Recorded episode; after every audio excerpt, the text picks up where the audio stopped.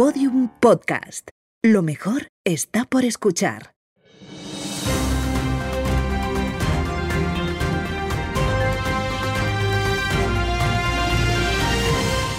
Se confirman los rumores. Mel Gibson rodará en Asturias la película del Rey Pelayo.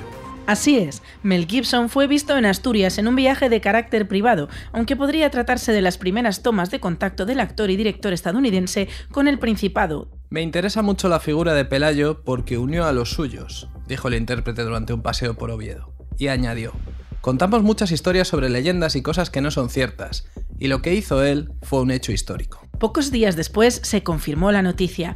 Mel Gibson se encargará de dirigir la historia del rey Pelayo.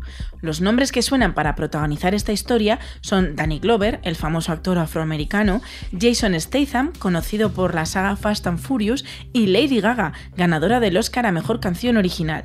Se espera que esta sea una de las películas más top del 2021. Eh, espera, del 2021. Sí, sí, del 2021. Pero estamos ya a finales de 2022. Lo sé, lo sé.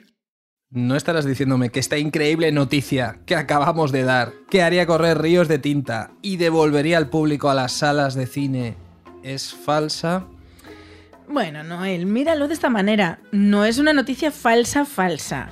Es una noticia satírica publicada por el medio digital Al Platu Vendrás, una especie del mundo today asturiano.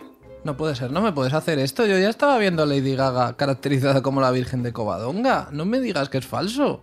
Tú no te preocupes, Noel, que si tú quieres pensar que Lady Gaga es la Virgen de Covadonga, Lady Gaga es la Virgen de Covadonga, porque así es como funcionan los mitos. Un día a alguien se le ocurre una buena idea y, sinceramente, yo creo que Lady Gaga como la Virgen de Covadonga es una idea brillante. La mejor. Y la va contando con tal convicción que termina por convertirse en una creencia. Vale, sí, digamos que esta es la vía popular para dotar de sentido a una idea abstracta, como puede ser la nación, la identidad o la patria, los que mandan el impuesto a lo largo de la historia lo que se ha llamado mito fundacional o mito genealógico, que no es más que una narración legendaria que se hace pasar por histórica y se usa para explicar por qué las cosas han de ir por donde ellos quieren que vayan. Inventar el pasado para justificar el presente. Un poco como cuando le decías a tu profe, ay, es que no pude hacer los deberes porque se me puso muy enfermo el gato, y tú ni siquiera tienes gato. Pero tienes un problema en el presente, el cero que te van a poner, y necesitas solucionarlo aludiendo a los sentimientos de tu profe, porque es ya lo último que te queda. Eso es, además, ¿quién puede enfadarse con un gato enfermo? Pues absolutamente nadie. Hoy vamos a adentrarnos en el invent que es España en sí misma y en los numerosos intentos para hacernos sentir elegidos, especiales, unidos, heroicos y pioneros incluso, con mayor o menor éxito. Años y años de manipulación emocional para que sigamos en esencia igual con unos pocos defendiendo a capa y espada ese pasado mítico, porque les conviene, y también unos pocos de millones de ciudadanos que se lo creen y hasta basan su personalidad en lo español, frente a una mayoría que va en aumento, que cada vez le da menos importancia a la nación y a la identidad española. 333. Un programa de misterio, la mitad de chungo que los que se ponen 666. Episodio 6. La leyenda de España. Bienvenidos, bienvenidas a un nuevo programa de 333, donde nos gusta decir que somos la mitad de chungos que aquellos que se ponen el 666. Somos dos periodistas y comunicadores a los que nos encanta el misterio, aunque tenemos que reconocer que hay ciertos misterios patrióticos que se nos escapan, por ejemplo, el del origen del fachaleco. Yo soy Noel Ceballos. Y yo soy Beatriz Cepeda, también conocida como Perra de Satán. Y como tú, Noel, pues acepto desde la humildad que no soy capaz de conocerlo todo. Hmm. Y tampoco tengo ni idea de cuál fue el fachaleco primigenio. Pero sí que hay otro misterio que me encanta revelar. Y es el de por qué la Legión tiene una cabra. ¿Tú lo sabes? No. ¿Por qué la Legión desfila siempre con una cabra? Pues es que hasta hace no tanto tiempo era normal que los ejércitos llevasen ganado con ellos para asegurarse la manutención. Pero en algunas ocasiones los encargados de cuidar a estos animales pues se encariñaban con ellos y digamos así pues lo indultaban, no se lo comían, vamos. Y desde hace años en la Legión se ha estandarizado la cabra como mascota para recordar este pasado, este, estos animales que también sirvieron al ejército de alguna manera. Ahora se lleva la cabra, pero es que antes eh, tenían monos del norte de África, como los de Gibraltar. Bueno, es que también existe una leyenda sobre los monos de Gibraltar. Pero Por- bueno, o sí, sí. qué bien, todo conectado. Porque los británicos van de serios, pero son mucho más supersticiosos que nosotros y creen que mientras queden monos en el peñón, el peñón seguirá siendo inglés. Así que los animales están protegidos y cuidados por el gobierno. Eh, Winston Churchill, ni más ni menos, el inglés por antonomasia, cuando fue primer ministro británico, dijo que en Gibraltar solo quedaban siete monos tras la Segunda Guerra Mundial, así que ordenó importar nuevos especímenes para repoblar la zona inmediatamente. Qué monos los monos. Pero en este episodio no vamos a hablar de animales, sino de españoles. ¿Quiénes son los españoles? ¿Desde cuándo existen los españoles? ¿Quién ha protegido a lo largo de los años a los españoles? ¿Qué han hecho los españoles por nosotros? ¿Y quién, por el contrario, supone una fuerte amenaza para ellos y su país? España. Estos son solo algunos de los interrogantes a los que daremos respuesta hoy en 333. Si buscas en Google cuándo se fundó España, con estas mismas palabras, haced la búsqueda, obtendréis una respuesta que ni de coña os esperaríais. Según el buscador más usado del mundo y al que nos encomendamos a diario para resolver nuestras dudas más importantes, como mm, ¿de qué me suena a mí este actor y en qué otra película salía? Pues según Google, España se fundó el 6 de diciembre de 1978, lo cual es imposible, pienso yo, porque, a ver, no es que sea yo experta en historia contemporánea, pero a mí me suena que mis padres son españoles que nacieron en España y mis padres nacieron en la década de los 60 y España ya existía, ¿no? Sí, sí, confirmamos que en los años 60 del siglo XX existía España. Eso no es un misterio de este programa, eso es eh, una realidad. Aunque sin lugar a dudas era otra España. Y en los años 30 también existía este país, incluso en la mayor parte del siglo XIX también existía España. Pero poco más. Mucha gente piensa que como en el instituto las clases de historia de España empiezan en el Paleolítico, cuando el Homo antecesor se paseaba por Atapuerca, aquellos homínidos ya tenían DNI y votaban cada cuatro años. Debido a cómo nos han explicado nuestra propia historia, es un error muy común confundir los conceptos de península ibérica y España, o Hispania y España, durante el Imperio Romano e incluso Castilla y España. Sin embargo, que este error no se trate de enmendar o explicar correctamente es algo que beneficia a un sector de los españoles, concretamente los nacionalistas. Curiosamente, los nacionalistas aparecen cuando surge la idea moderna de España como país y como nación a principios del siglo XIX tras la guerra contra Napoleón o la guerra de la independencia española. Quizás por eso Google dice que España se fundó el 6 de diciembre de 1978, fecha en la que se ratificó la Constitución vigente. Porque España como nación, como idea y como el concepto que manejamos ahora, también surgió gracias a la primera Constitución, la de 1812, que acaba con el régimen feudal o antiguo régimen y convierte el Reino de España en el Estado español. Un saludo, mandamos desde aquí también un saludo a todos nuestros oyentes que estén estudiando segundo de bachiller, porque este capítulo os va a resumir unos cuantos temas. De nada, de nada. Lo que está claro es que si algo necesita ser redefinido periódicamente es porque no es tan tangible como creemos.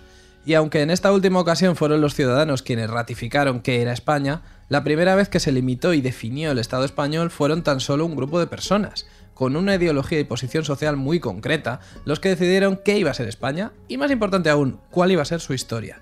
Si algo tiene que quedar claro hoy aquí, estudiéis segundo de bachillerato o no, es que conocer la historia importa, porque si no, te la cuelan. Es importante entender que fueron las élites liberales de principios del siglo XIX, es decir, hombres cultos, hombres, hombres no inclusivo, hombres, cultos y con ideas progresistas, quienes supieron ver, que es una forma bonita de decir, pues que copiaron lo que les había funcionado a otros, que la mejor manera de convencer al pueblo de que su idea de España era la buena sería a través del nacionalismo. ¿Y qué es el nacionalismo?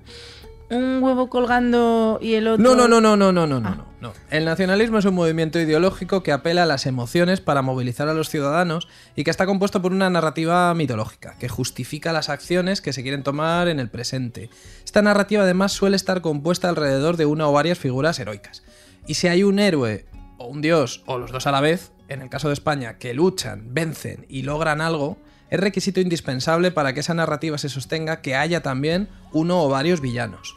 Así es, y es que una de las reglas básicas de cualquier nacionalismo es establecer una línea, real o imaginaria, entre un nosotros y un ellos, siendo ellos los malos y nosotros los buenos, por supuesto. ¿Os suena eso de los enemigos de España? Porque es un tema que vuelve a estar de moda, la verdad. Vuelve, vuelve, sí.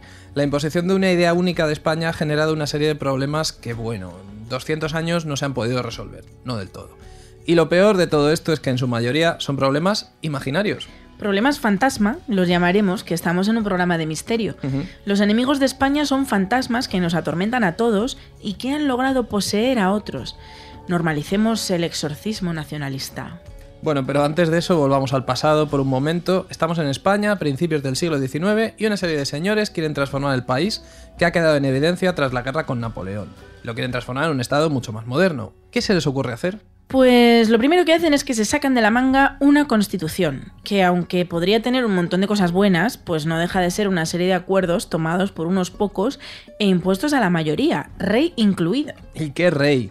¿Qué rey? Merece destacar que se trataba de Fernando VII, que es un tipo que sin duda haría bueno a Juan Carlos I y que debía tener un pene descomunal, ¿eh? Todo hay que decirlo. Eh. Sí, sí, sí. Es, eh, esto está certified, certified. Vale, vale. Salió en el Ministerio del Tiempo, así que si el Ministerio del Tiempo lo dice es porque fue así.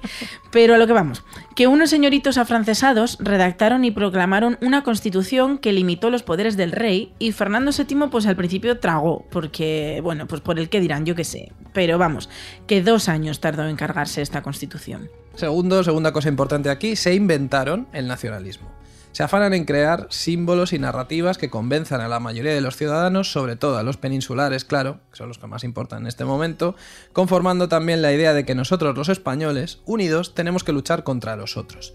En aquel momento los otros eran los franceses, pero también los conservadores, los monárquicos, los que no querían acabar con las instituciones claramente caducas del antiguo régimen. Y tercero, se inventan la historia de España. Sí, sí, así como suena.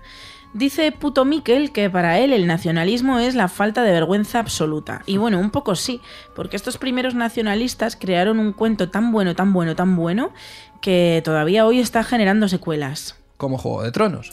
Pues más o menos. Estos liberales escogieron los hechos reales que más les convenían, adornaron los que salieron un poco reguleros, ignoraron la mayoría y otros directamente se los inventaron un poco de mejunje Art Attack para pegar todos los trozos y te sale una España super guay. Una España elegida por Dios. Invencible, luchadora, que cae y se levanta, que defiende lo que es suyo, que lleva la civilización a otros pueblos, que ayuda y que arrasa por donde pasa, pero no en plan mal, ¿eh? o sea, arrasa en plan Rosalía. Su idea de España era un bizcochito que cualquiera querría llevarse a la boca, y la España que proponían los liberales a principios del siglo XIX no estaba tan mal, ¿eh? eh al final, su objetivo era convertir un territorio cada vez más menguante tras su etapa imperialista y cada vez más atrasado social, política y económicamente, en una nación que otorgase más soberanía a los ciudadanos quitándosela a rey. O sea, como idea, repito, no estaba tan mal. En su cabeza sonaba espectacular. Pero las ideas no son más que eso, ideas. Lo importante es cómo las desarrollas, así que había que desarrollarla espectacularmente también. Y esta España irresistible comienza a tomar forma gracias a un héroe.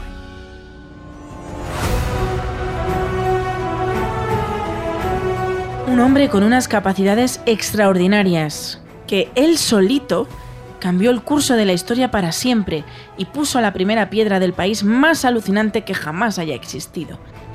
Bueno, no puso la primera piedra, lanzó la primera piedra, porque él no construyó una nación, él la reconquistó. La leyenda, porque a la historia nacionalista la vamos a llamar leyenda, dice que este hombre vivía en el norte de España y que un día se le hincharon los huevos. Y sí, uso la palabra huevos porque los nacionalistas del siglo XXI han afirmado que Pelayo era un tío con dos huevos, que se lincharon cuando el ejército de los Omeyas, que había conquistado ya casi toda la península ibérica en un visto y no visto, llegó a la zona de Asturias y no con la intención de comerse un cachopo, sino con la de someter a sus gentes. Pelayo debió exclamar, antes muerto que quitarle el compango a la fabada, como nos obligarían a hacer los musulmanes. Efectivamente, así que decide plantarle cara a los omeyas. Eso sí, la leyenda hace hincapié en que tan solo logra reunir a un ejército muy pequeño. Por lo que sea, haría bueno aquel día y los astures prefirieron ir a la playa. Y teniendo en cuenta el ritmo al que habían avanzado los musulmanes por la península, todo pintaba fatal para él. Pero con lo que no contaban los invasores era con que Pelayo tenía el mejor guerrero de su lado, el mismísimo Dios. Y es que cuando sus hombres estaban prácticamente rodeados a los pies de la cueva, se apareció la Virgen de Covadonga. Interpretada por Lady Gaga, recordad, que es bajó de los cielos cantando "Oh, oh, oh, Y la Virgen de oh". Covadonga obró un milagro. La Virgen de Covadonga, querrás decir. La Virgen de Covadonga obró un milagro haciendo que la ladera de una montaña se desprendiera sobre el ejército musulmán que quedó diezmado y abatido. España había ganado la batalla de Covadonga, Pelayo de mi vida. Y así se inició la reconquista, una gesta epiquísima que consistió en tardar 700 años en recuperar lo que los ejércitos musulmanes habían tomado en 7. Así que chupaos esa y reconoced la gloria española.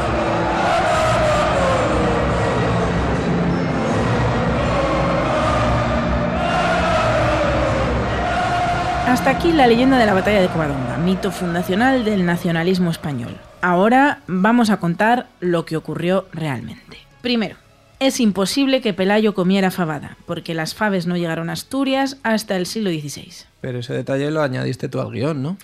Pues sí, fue adorno mío, pero aprovecho y lo desmiento, porque ahora nos ponemos rigurosos, así que desmiento eh, públicamente que Pelayo haya comido fabada. Te autodesmientes. Sí. Segundo, no hay fuentes históricas contemporáneas a la batalla de Covadonga, así que nadie puede saber lo que pasó, ni siquiera se sabe muy bien quién era Pelayo. Lo que sí se puede hacer, y este es muy resumido el trabajo de los investigadores, es una aproximación histórica basada en otras evidencias. Lo siento nacionalistas, pero la batalla de Covadonga no fue tan guay. Y lo siento también por Lady Gaga, porque tampoco hubo Virgen de Covadonga. Madre mía, pero es que esta pobre mujer no levanta cabeza. Primero el batacazo de la casa Gucci y ahora se queda sin hacer la película con Mel Gibson. Encima, bueno, eh, me acabo de dar cuenta ahora mismo de una cosa, Noel, que hace recientemente, aunque estas fuentes quizás tampoco sean históricas, hubo un tuit muy viral, ¿no? De, Sí. de la cara, creado la cara de la Virgen María, y era la cara de Lady Gaga. O sea, ni siquiera Mel Gibson, en esa noticia fake que hemos dado al principio, estaba tan desencaminado. Lady Gaga es la Virgen. Pues le queda eso y la segunda parte del Joker, así que tampoco está tan mal. No está mal Lady Gaga. Bueno, eh, no hubo Lady Gaga, no hubo Virgen de Covadonga en, en la batalla de Covadonga, pero lo que sí hubo fue un señor que se llamaba Pelayo, que no se puede determinar si era godo o astur, pero que seguro no tenía un linaje real. Aunque lo que sí tenía era formación militar, y él estaba asentado por el norte gozando de ciertos privilegios por su rango, y estaría tan tranquilo hasta que sí, pues quizás le tocaron los huevos, quizás esto sí que es histórico. Igual este detalle justo, justo sí que tenían razón los nacionalistas. Y viendo que sus privilegios podían tambalearse ante la amenaza de sometimiento islámico, y siendo el militar, pues decidió pasar a la acción. En el año 718 comienza su rebelión, que en un primer momento no molesta a los musulmanes, porque están a otras cosas mucho más importantes. Sí, tienen que pasar varios años hasta que un válido musulmán decida reducir por la fuerza a los rebeldes liderados por Pelayo.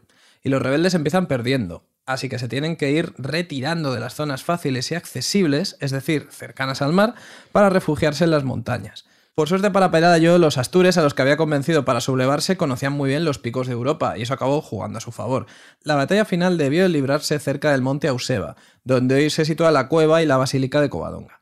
Los de Pelayo ganaron por conocer el terreno y por saber guiar a las tropas musulmanas, que tampoco eran tan numerosas porque la parte gruesa del ejército estaba a otras batallas, para tenderles una trampa. No les quitamos mérito, ¿eh? solo les quitamos los adornos fantasiosos que le colocaron años después los cronistas cristianos. Es importante recalcar que las crónicas fueron escritas por cristianos, porque para empezar es muy probable que Pelayo ni siquiera fuera cristiano. Murió siendo un personaje muy notable en su entorno y aún así fue enterrado en una necrópolis pagana. Así que, bueno, pues digamos que tampoco tiene pinta de haber recibido la extrema unción, que no creía en Dios, vaya. Y es que la batalla de Covadonga, antes de ser mito fundacional de la nación española, lo fue para el cristianismo en la península. Fueron los cristianos los que convirtieron la reconquista en una guerra religiosa y los que impusieron una nueva dinastía de reyes que comenzaría con Pelayo, elegido por Dios, según ellos, como primer rey del reino de Asturias. O sea que al final el nacionalismo tampoco inventó tanto, lo único que hizo fue un remake de otros mitos ya existentes, dotándolos de un nuevo significado.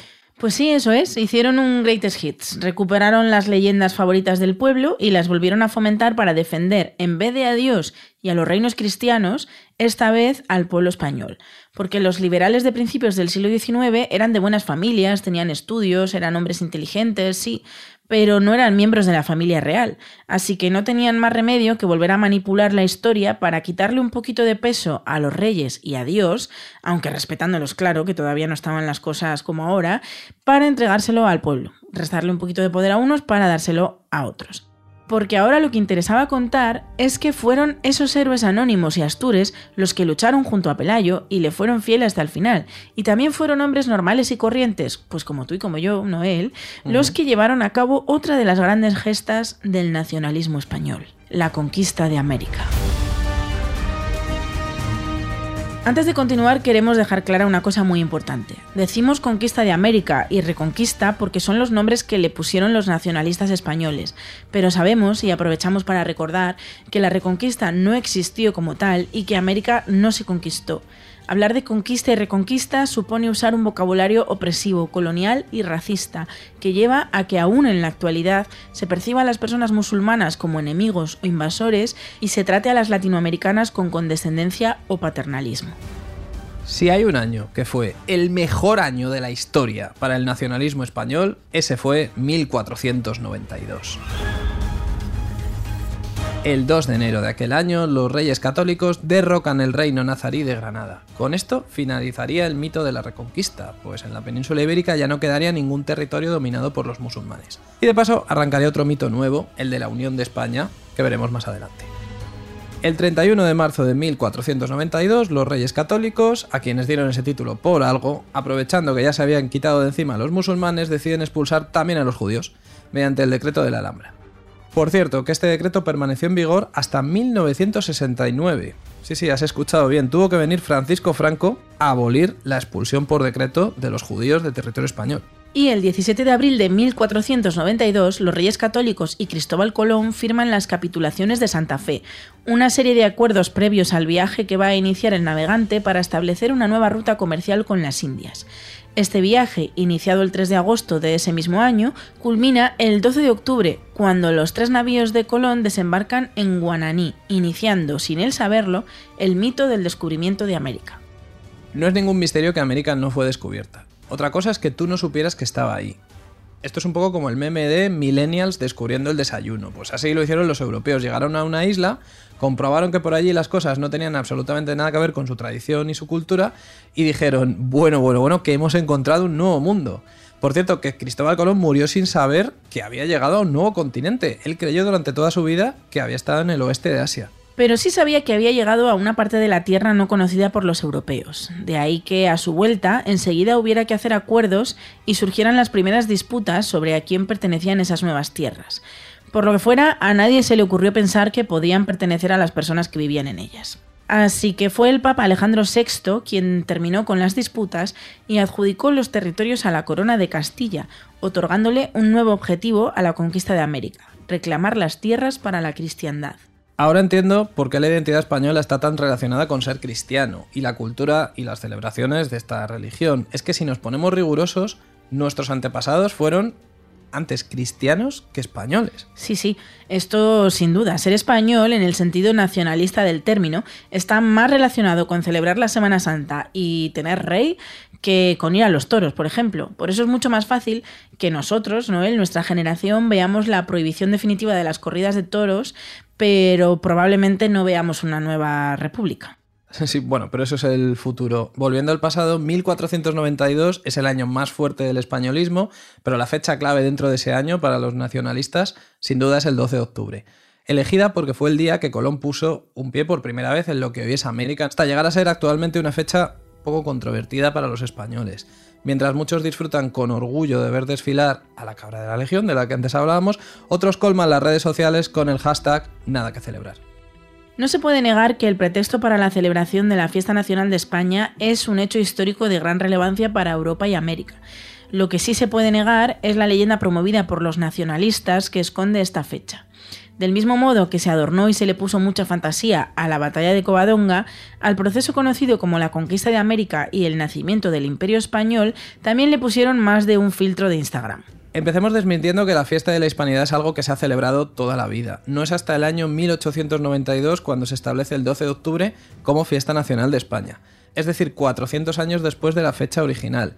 Y se elige reivindicar la gloria del imperio español y las grandes hazañas de los españoles transformando el mundo en un momento muy delicado para España, cuando su imperio está dando los últimos coletazos, seis años antes de lo que se denominaría el desastre del 98.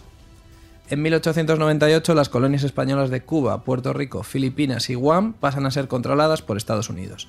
El resto de territorios españoles en el Pacífico son vendidos a Alemania.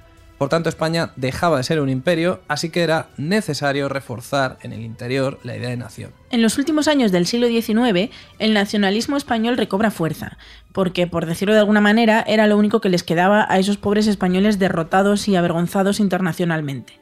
Si con la guerra de la independencia contra Napoleón surge el nacionalismo, tras perder en la guerra contra Estados Unidos, este se reforzará como nunca. La moraleja, por tanto, es que el nacionalismo siempre se usa cuando las cosas van mal, o mejor dicho, cuando hay una crisis y comienzan a producirse cambios. Porque ¿quién quedaba vivo en 1892 que pudiera negar que la leyenda de la conquista de América y el imperialismo español no era cierta?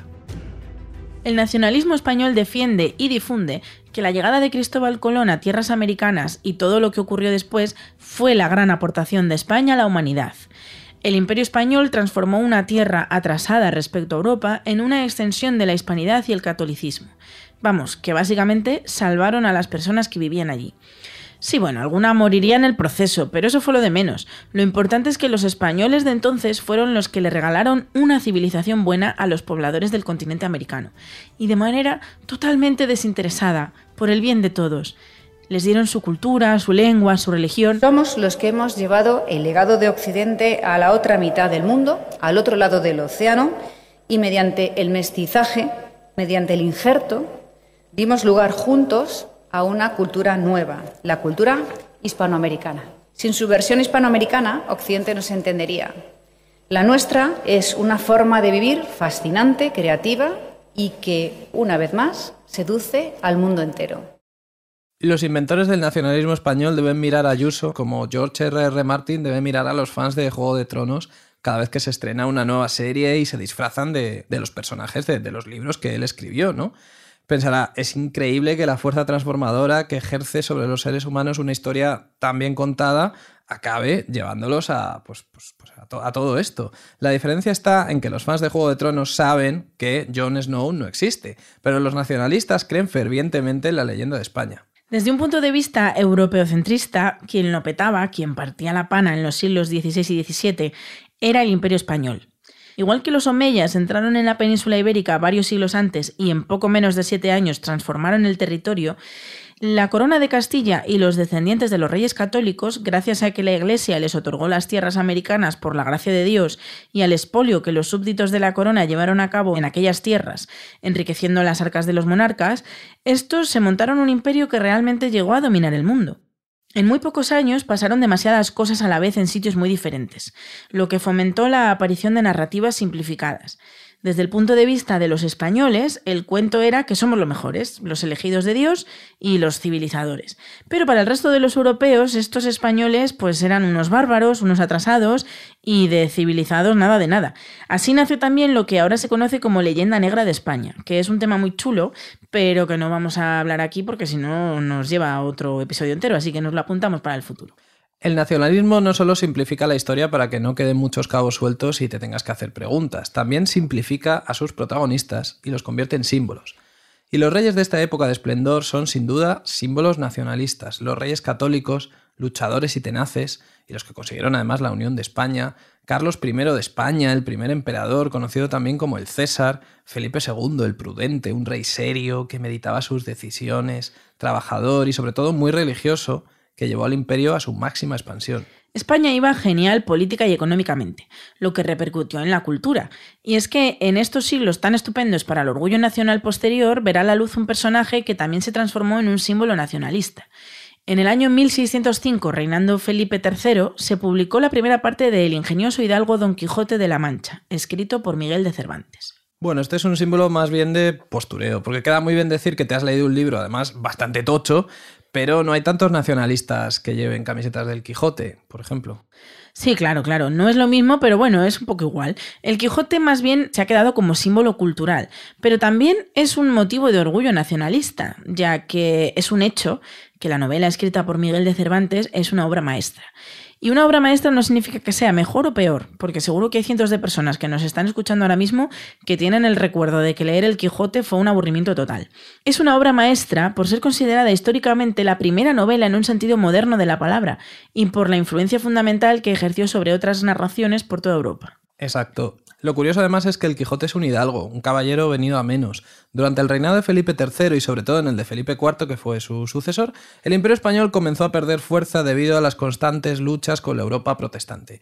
Y el Quijote, lo que simbolizaba realmente para los nacionalistas, era la dignidad española. Un caballero andante que lo ha perdido todo, al que ya no le queda nada, pero tiene lo mejor, un compañero fiel, sobre todo su dignidad un tío de la cabeza a los pies, vamos, en contraposición al pícaro, que es otro personaje literario muy característico de la literatura de la España del siglo XVII, que podrá ser muy gracioso, pero que de dignidad y lealtad a los ojos de los nacionalistas va muy justito.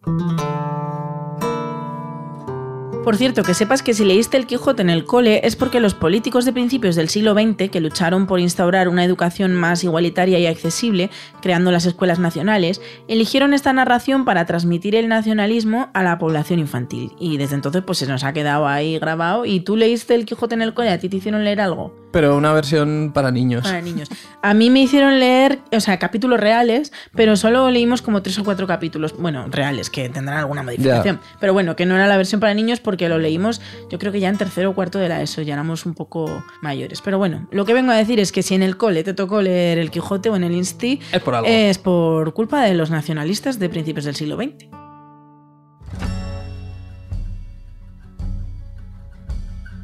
Bueno, pues ya vamos a abordar la última leyenda nacionalista española y quizá la más compleja y la que más problemas sigue causando en la actualidad. Nos metemos en un terreno complicado, pero creo que es necesario hacerlo porque la llamada a la defensa de la Unión de España aún se sigue usando con convicción, como dando a entender que todos los españoles en algún momento del pasado estuvieron unidos.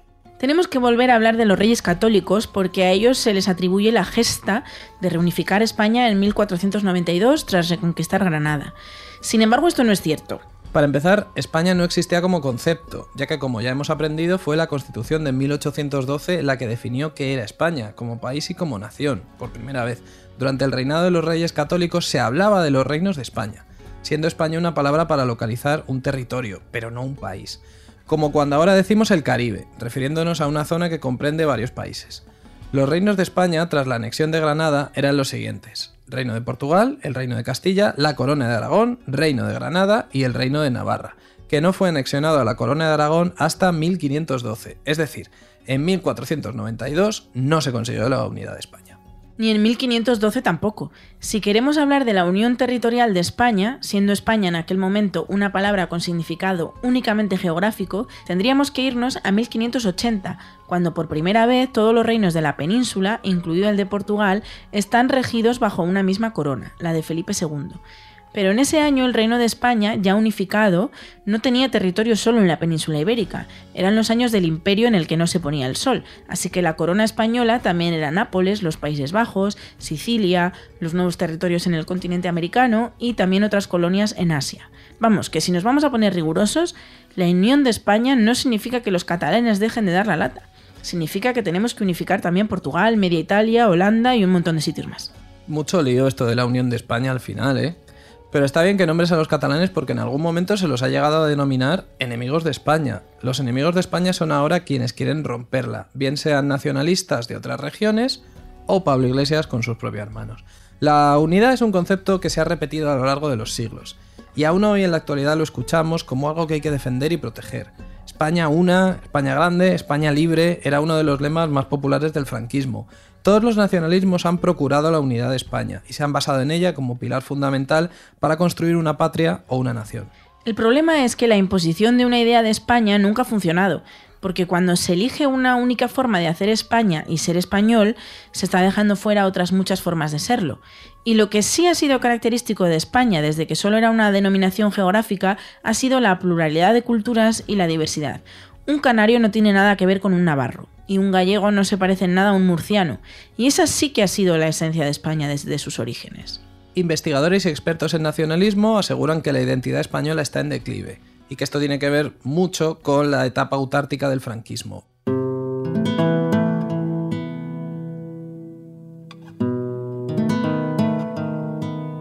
Esa baja autoestima del pueblo español, imprescindible por otra parte para poder dominarlo, ya que nadie permite que le dominen si no piensa que se lo merece, encontró su cura en los procesos de la transición española. Y una forma de demostrar que los ciudadanos españoles por fin eran libres fue rechazando el nacionalismo español y sus símbolos. La bandera y el himno de España quedaron tan debilitados que se convirtieron en el símbolo único de aquellos que todavía eran afines al régimen franquista y a ese otro modelo de España. La misma palabra España también comenzó a percibirse de forma sospechosa, prefiriéndose el uso del término Estado español. Sin embargo, nadie puede negar que ahora mismo el nacionalismo está en auge. Esto no quiere decir necesariamente que estemos a las puertas de volver a una dictadura, pero sí significa, como hemos visto en este programa, al menos tres cosas. La primera es que España no va bien ya que es en periodos de crisis cuando se fomenta el nacionalismo. La segunda es que la transición española podría haber eliminado definitivamente ciertos símbolos, así estos no se habrían asociado a las ideologías conservadoras y habrían tenido el poder de resurgir. Tercero, que todavía hay muchísimas personas ahí fuera que no conocen la historia de su país y se tragan con patatas las leyendas creadas por el nacionalismo con patatas o con compango, cada uno lo que prefiera, ¿eh? ya sabemos cuál era la preferencia de Pelayo. Pero vamos, que lo de comerse el nacionalismo es lo más esperable. Si con 13 años te dicen que la reconquista existió, pues ¿cómo vas a poder rebatirlo? Te tragas la reconquista y pa'lante. Y si viene Mel Gibson y te hace una película sobre el rey Pelayo espectacular, tú quieres pensar que ese era el tío más guay del universo. Pelayo me refiero, no Mel Gibson. Pero lo de la película del rey Pelayo, ¿te acuerdas de que era una noticia falsa, no? Es una noticia satírica, una noticia falsa, pero por ahora porque no veo yo tan descabellado que haga una película del Repelayo próximamente, ¿eh? porque cuando resurge el nacionalismo también aparecen películas propagandísticas. Eso lo sabía muy bien Francisco Franco, que es el guionista de la estupenda película Raza. Bueno, es una película que solo recomendamos ver para entender el nivel de paranoia, únicamente para eso. Y el año pasado se estrenó un documental llamado España, la primera globalización que, bueno, te leo directamente su sinopsis. Esta película ofrece nuevas lecturas sobre el periodo histórico iniciado en el reinado de los reyes católicos, el descubrimiento de América y el posterior devenir de la historia de España, desmontando la leyenda negra en un momento tan necesario como el actual.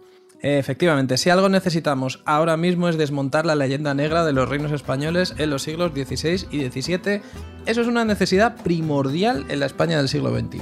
Pues claro que sí, por eso hemos hecho este episodio de 333. Así que nada, amigos, nos despedimos y cuidado con el fantasma del nacionalismo. Cuidado, adiós.